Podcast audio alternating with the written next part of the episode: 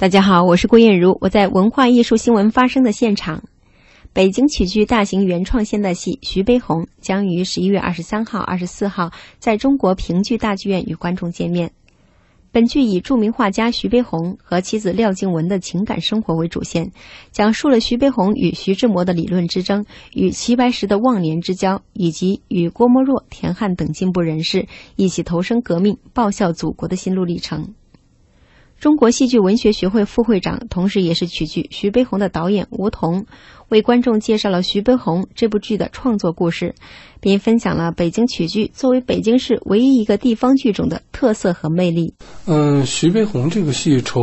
背的时间很长，这个剧本呢，大概是在七年以前，邹玉清老师就创作出来。但是因为这个戏排练的难度非常大，就一直没有呈现在舞台上。这个戏的确不好排，而且是包括选择剧种也不好选择，因为这个戏文本它比较特殊，它不是说呃是京剧、评剧或者是哪一个剧种来写的，尤其在唱词方面，它基本上是散文化的。北京曲剧，我个人觉着是戏这么多的戏曲戏曲剧种当中，能驾驭这个题材或者这个剧本的少有的几个剧种之一。它没有太深的城市化的束缚，因为它是一个年轻剧种建国以后才有，所以所以所以说它可能就像一块海绵，它能它能吸收很多很多的养分。啊，它不仅仅是 有什么舞蹈啊、歌曲啊，或者是什么什么什么之类的元素，甚至是全视听的元素。它嗯，包括民族打击乐，其实这次都用了。道白表演上，我们有意的加入了很多很呃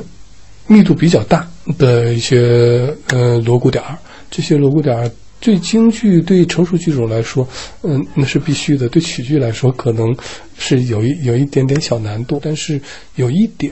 嗯，这个这个戏绝不会把它创作成大杂烩或者是晚会。其实它的底蕴、它的它的整体的节奏还有舞台气质是完完全全戏曲化的。舞台的效果，观众们的认知度也还可以。北京曲剧徐悲鸿根据曲剧表演的要求，截取了著名画家徐悲鸿从抗战时期到解放前后的生活和情感片段，通过漓江春雨、川江激浪、大海胸襟、福海涛声四个章节的演绎，把这位美术大家无傲气有傲骨的精彩人生，以曲剧的形式呈现在观众的面前。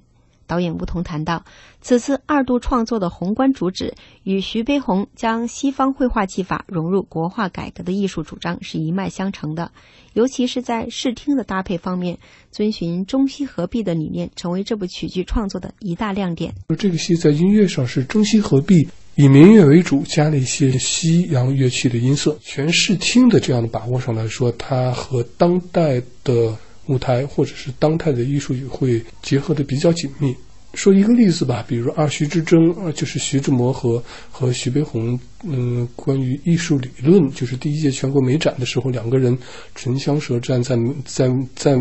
报纸上发文章，嗯，各自阐述自己的观点。当然这不是面对面，但是我们这个戏这一段的处理是完完全全是打破时空的，或者说，嗯。有一点点西化，但是整个的视觉形象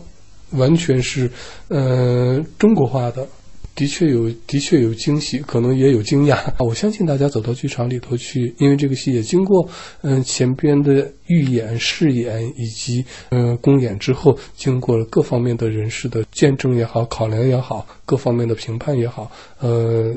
它会越来越成熟，所以尤其是十一月份这两场，期待大家走到中国评剧大剧院去，呃，亲临现场，也同时给我们提出宝贵意见。文艺之声记者郭艳茹北京报道。